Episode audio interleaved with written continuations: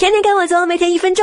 听说韩国想把活字印刷术申遗，活字印刷术是中国的，这可是有证据的。隋朝以前，书都是手抄的，抄书不但累，而且效率低，所以人们借鉴印章的原理，发明了雕版印刷。但是，一块板只能印一页书，书有多少页，就要雕多少块板，刻错了一个字就得重刻，费时又费力。北宋年间，总刻错字而被老板扣工钱的印刷工人毕生一怒之下，发明了胶泥活字印刷术，是最早的活字印刷术。胶泥活字印刷术就是用胶泥做成的很多形状大小一样的方块，在每个方块上刻上凸起的反字。做成字母，印刷时可以随意改变字母的摆放顺序。比起雕版印刷，活字印刷节省了大量人力和物力。但因为当时很多工匠不识字，所以活字印刷从来没有完全取代雕版印刷。我国曾出土一卷北宋年间的铂金残页，经鉴定是活字印刷品，比其他国家早了两百多年。